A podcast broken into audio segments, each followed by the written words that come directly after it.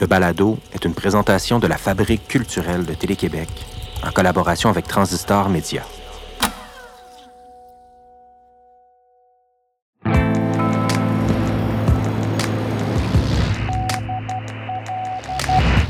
Gabrielle Bouliane Tremblay a écrit Je m'aperçois que je redoute la nuit, mais que lorsqu'elle part, je comprends que je l'ai aimée. Depuis notre phare abandonné, vous écoutez Signal Nocturne.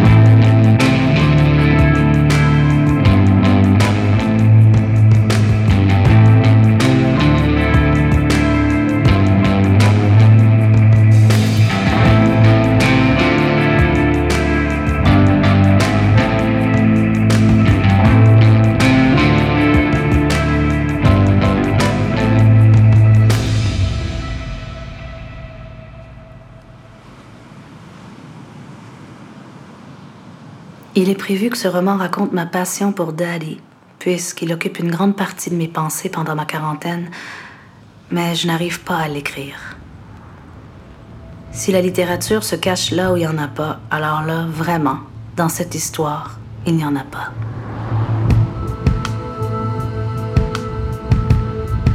Il y a beaucoup de lectrices et de lecteurs, comme Marianne Moffat qu'on vient d'entendre, qui ont découvert la plume d'Antoine Charbonneau de Mers avec le roman Daddy en 2020, durant la pandémie.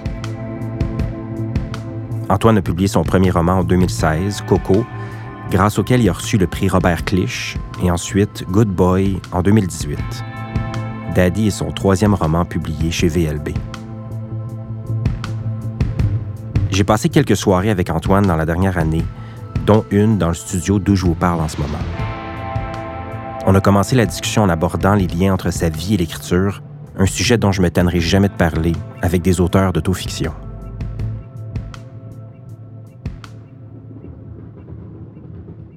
Je pense que l'autofiction n'a pas nécessairement une bonne réputation toujours.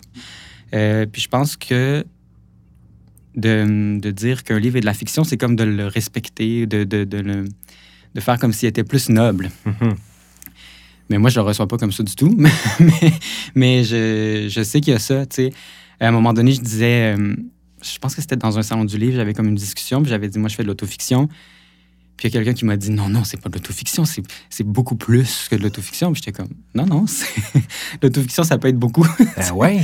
ouais, il y a comme ça. Euh, qui est, qui est pas partout. Je, je, je dirais pas que c'est généralement mm-hmm. euh, mal aimé, mais des fois, c'est regardé de haut un peu, comme si ben, le gros cliché, c'est que c'est plus facile de, de partir de soi que d'écrire une fiction, ce que je trouve qui n'est pas vrai du tout.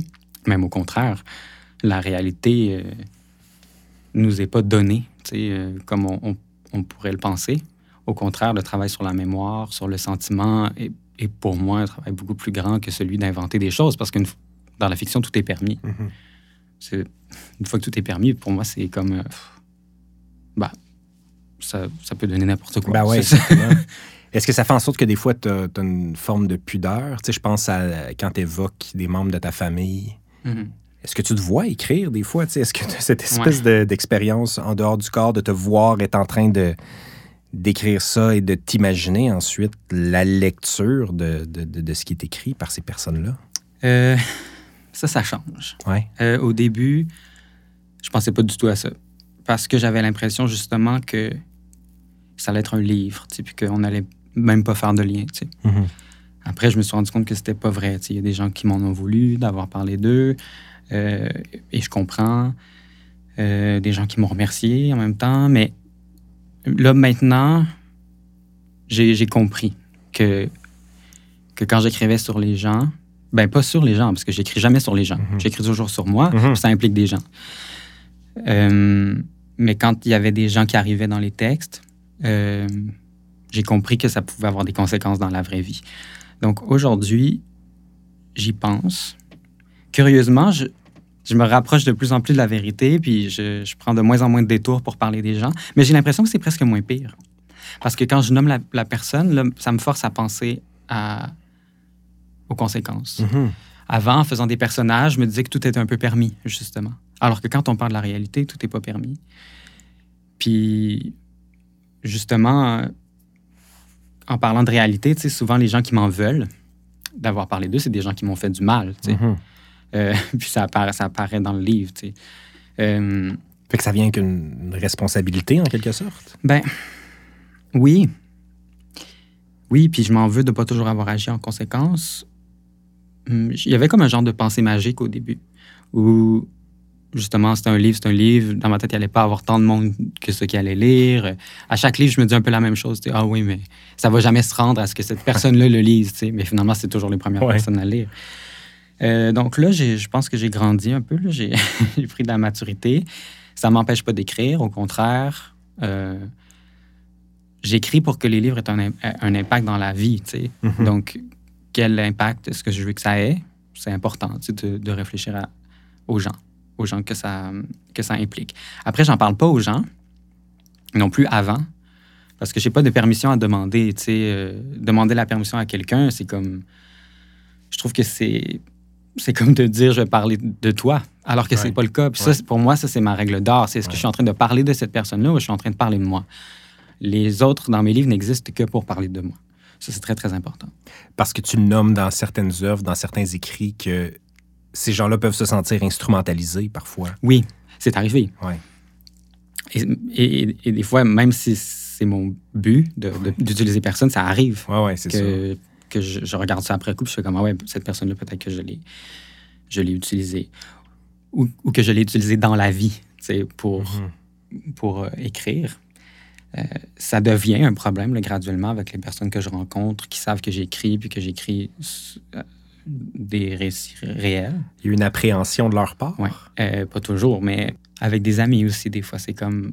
Il, maintenant, il y a comme... Ah, ça, mets pas ça dans ton livre, tu sais, ce que je vais te dire. Puis là, moi, j'arrive plus à faire le tri, tu sais, mm-hmm. ce que je peux ou de ce que je peux pas dire. Fait que souvent, ça fait que ces personnes-là, je, je, vais, essayer d'être prudent avec, avec elles. Il y a une partie de moi qui est contente d'avoir fait ça sans y penser. Mm-hmm. C'est trop un livre-là, mettons. Mais maintenant, ça va, il y a quelque chose qui va changer, c'est sûr.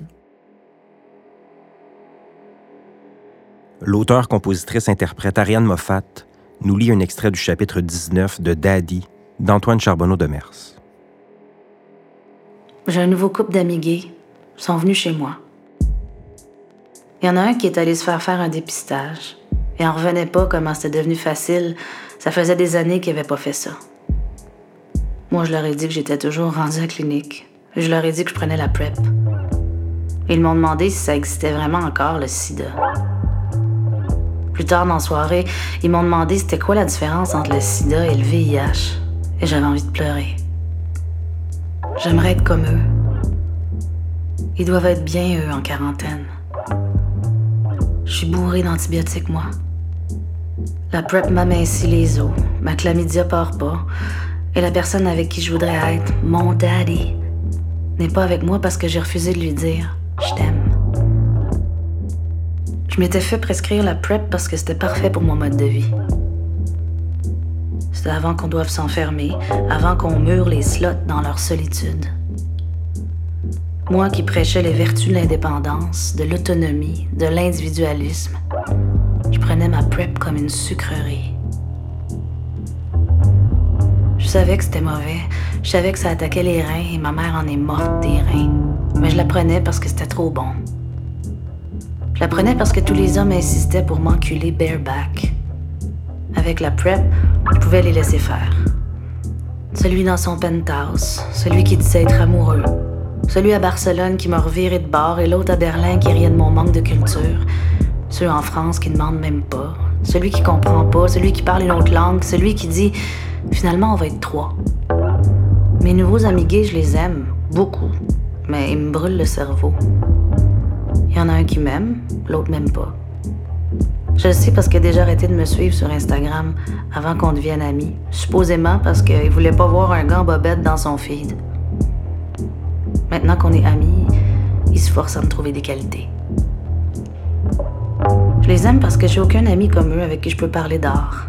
On parle d'art, on parle d'art, on n'arrête pas de parler d'art et les discussions finissent toujours de la même façon. Je me plains de pas être allée à l'université, juste pour qu'ils me rassurent sur mon talent. Un jour, ils m'ont invité à bruncher avec d'autres amis et je suis restée jusqu'à 17 heures, encore à me plaindre de pas être un intellectuel comme eux. À plusieurs reprises, celui qui m'aime disait qu'il voulait aller faire une sieste, mais j'ignorais ses signaux et je partais pas. Celui qui ne m'aime pas m'a donné un pot de confiture de fraises des champs pour me montrer, peut-être, qu'il enterrait l'âge de guerre. Et l'autre, celui qui m'aime, m'a fait sentir coupable d'avoir accepté un tel cadeau. Sais-tu combien ça prend de temps cueillir ça? Nous avons terminé la conversation avec humour et j'ai fini par partir à leur grand soulagement. Une fois chez moi, j'ai mangé la confiture en tremblant et en maudissant ce cadeau que je savais pas apprécier.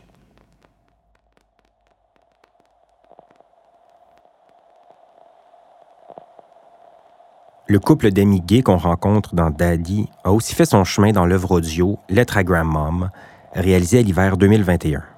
En compagnie de Michael Bielinski, Antoine a enregistré neuf lettres destinées à sa grand-mère qui habite la résidence Bleu Horizon à Rouen-Noranda. Voici un extrait de la deuxième lettre de la série, Chosen Family. Pendant le souper, Marc-Olivier m'a demandé sur quoi je travaillais. Je lui ai dit que je t'écrivais des lettres, puis qu'on allait m'enregistrer en train de les lire. Il a dit Bon, tout le monde fait des podcasts, là. C'est la nouvelle affaire. J'ai haussé les épaules en voulant dire J'en ai aucune idée. Il m'a demandé si j'allais être off. J'ai pris une grande inspiration, puis j'ai dit Non, je veux pas être off. Je suis jamais rough. J'ai plus envie de. de guérir. Guérir quoi? Guérir ma famille. On a laissé un moment de silence, puis je leur ai parlé de ce qui s'est passé. Hier, on a eu un souper de famille pour planifier les funérailles de mon grand-père. Puis j'ai appris qu'il voulait enterrer ma mère en même temps que lui. Mais ma mère est au columbarium parce que c'est ça qu'il y avait sur son testament. Mais ils peuvent pas faire ça. Je le sais, mais ils s'en foutent. Ça n'a pas de bon sens, je le sais. C'est pour ça que je vais travailler là-dessus, là. C'est Dieu qui me demande de faire ça.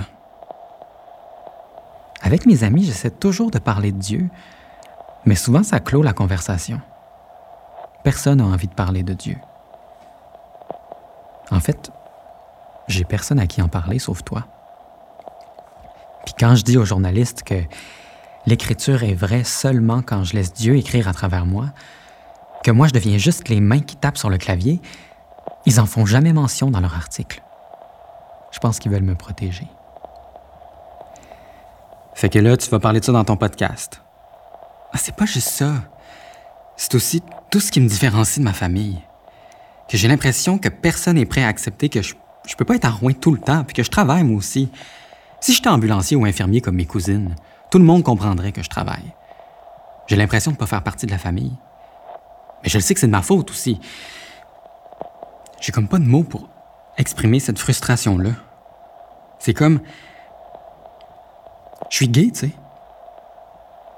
En disant ça, je, voyais pas ce que ça venait faire dans l'équation, mais mes amis semblaient parfaitement comprendre le lien que je faisais.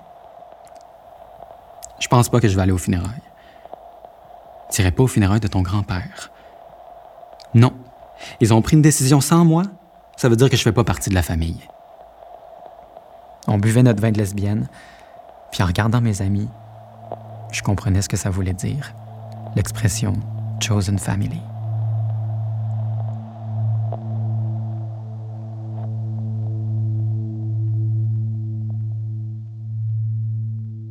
J'avais extrêmement hâte de te parler de foi Mm-hmm. et de croyance, de spiritualité, de, de Dieu. Euh, tu sais, je sais que c'est quelque chose qui t'habite, Mm-hmm. mais qui est en 2021 excessivement tabou. Mm-hmm. Comme, comment et pourquoi, selon toi, ça, c'est si peu discuté, cette idée-là de la foi? Ben, je pense que justement, parce que c'est pas très comme courant ou commun, en tout cas dans nos milieux, Mhm. euh, c'est pas que les gens sont fermés, je pense, à l'idée. C'est plus qu'ils ont rien à dire. Mais tu penses pas qu'il y a un inconfort? Ben, peut-être, peut-être. Euh, mais a- je sais aussi que. Puis ça, c'est quelque chose que je fais souvent dans, en, en écrivant, tu sais, c'est. C'est de, d'en vouloir aux gens, mettons, qui vont couper court à la conversation. Ouais. Mais après, je sais que dans la vie, si je m'observais, peut-être que moi aussi, je fais comme Ah Dieu, mais moi aussi, je vais vouloir changer de sujet parce que j'ai peur de parler d'un sujet qui est peut-être pas. Euh, que les gens n'ont pas envie de. Dans lequel les gens n'ont pas envie de plonger. Pas d'opinion, comme pas d'opinion, ou alors ont une vision. Euh, de, on pense à l'Église, on pense à la religion quand on était enfant. C'est comme. C'est difficile, mais je trouve de plus en plus des personnes à qui en parler. Euh, c'est ça aussi qui des fois, je m'éloigne du milieu des arts, puis je, me retrouve euh, avec des gens qui me ressemblent plus, c'est aussi euh, des gens qui croient en Dieu, tu sais, mm-hmm. il y en a peut-être moins, il y en a peut-être juste moins euh, dans, en littérature, tu sais. Il s'agit peut-être d'aller chercher un peu plus loin, tu sais, d'ouvrir ses cercles. ça aussi, ça, ça peut faire du bien. Qu'est-ce que tu veux dire par des gens qui te ressemblent plus? Ben, pas qui, qui me ressemblent plus, pas parce que j'ai l'impression que les artistes me ressemblent pas, mais parce qu'il y a, d'autres choses. Le... Pour moi, c'est très important quand on écrit de pas être juste un écrivain. Tu sais, d'avoir euh, ben, d'avoir une vie qui est je le fais sur Instagram par exemple tu sais je, fais quelque chose euh, où on s'attend on s'attend pas à ça de moi tu sais on s'attend pas à ce que je m'expose j'expose mon corps ou euh, puis c'est la même chose avec Dieu, tu sais. Mm-hmm. À un moment donné, je me suis dit, ça aurait été facile de faire comme Ah, mais c'est. Dans ma communauté, il n'y a pas ça, tu sais. Pourquoi j'irais vers ça? Mais là, c'est au contraire de, plonger puis d'aller voir qu'est-ce qu'il y a, tu sais. Qu'est-ce qu'il y a du, côté de Dieu? C'est qui qui porte la parole de Dieu de nos jours, tu sais? C'est des, madames euh, aux États-Unis qui écrivent euh, des livres de développement personnel, tu. Bon, ben, ça, me ressemble, tu finalement, alors que j'aurais pas pensé. Est-ce que pour toi, tes origines euh, abitibiennes vont toujours faire partie de ton identité en tant qu'artiste. on parle de gens qui te ressemblent, de gens qui te ressemblent moins, ou d'une faune artistique versus les gens euh, en dehors du, cercle mm-hmm. artistique. ton rapport Rouen-Montréal là-dedans, est-ce qu'il se situe euh, à ben, quelque part? Ah, c'est sûr.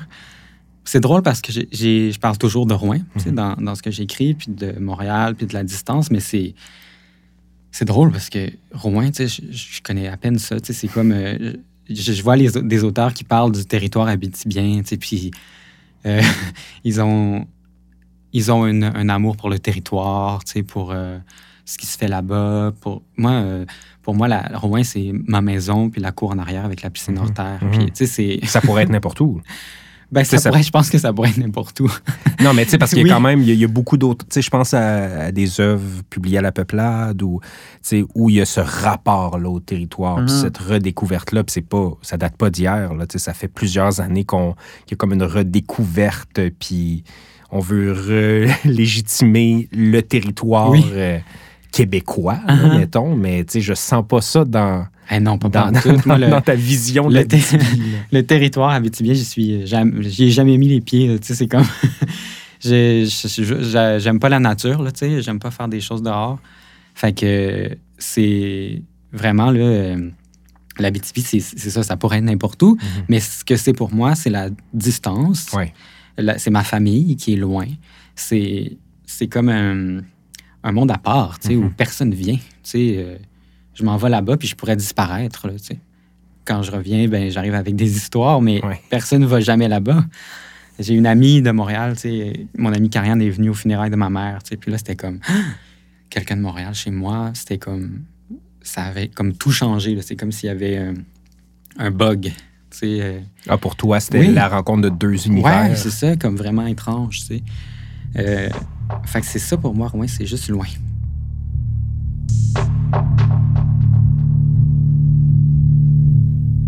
Bientôt, je vais me faire opérer parce que j'ai attrapé le VPH en faisant l'amour.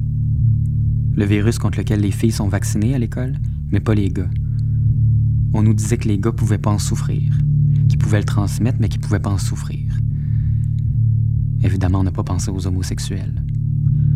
Ou bien on y a pensé, mais on s'est dit qu'ils méritaient d'être malades parce qu'ils refusent le rôle qu'on leur impose. On n'a pas pris soin de moi. Je vais donc me faire opérer. J'espère que c'est pas devenu un cancer. J'entends maman me dire d'arrêter de lire là-dessus sur Internet, mais c'est plus fort que moi, le médecin a tellement été bref. J'espère vraiment que c'est pas un cancer, parce que les gens qui se font enlever un cancer de l'anus, j'ai lu quelque part qu'ils avaient des chances, je sais plus combien, de perdre leur anus. Le perdre.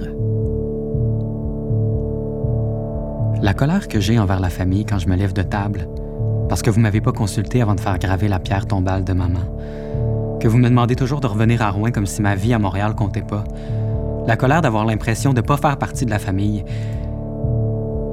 c'est aussi la colère d'être homosexuel, et d'en parler nulle part ailleurs que dans les livres.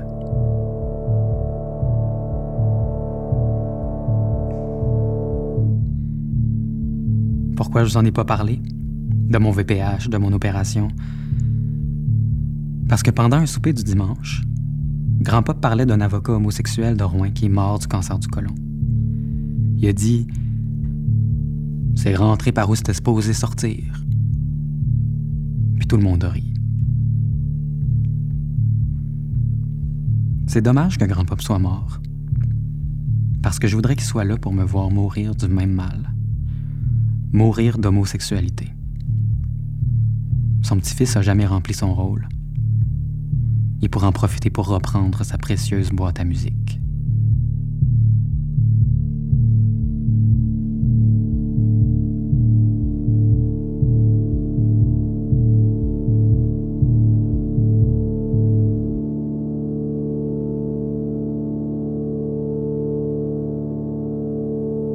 Plusieurs semaines se sont écoulées depuis le début de ma lettre. J'attendais qu'il se passe quelque chose pour la finir. J'ai visité le proctologue, c'est pas un cancer finalement. Tu peux être rassuré. C'est juste une cicatrice. Parce qu'on m'a tellement brûlé à l'azote que mon corps s'est réparé tout croche. Maintenant, j'ai honte d'avoir une cicatrice. Je me trouve laid, indésirable, mais au moins, je suis encore là pour réparer le monde. Antoine.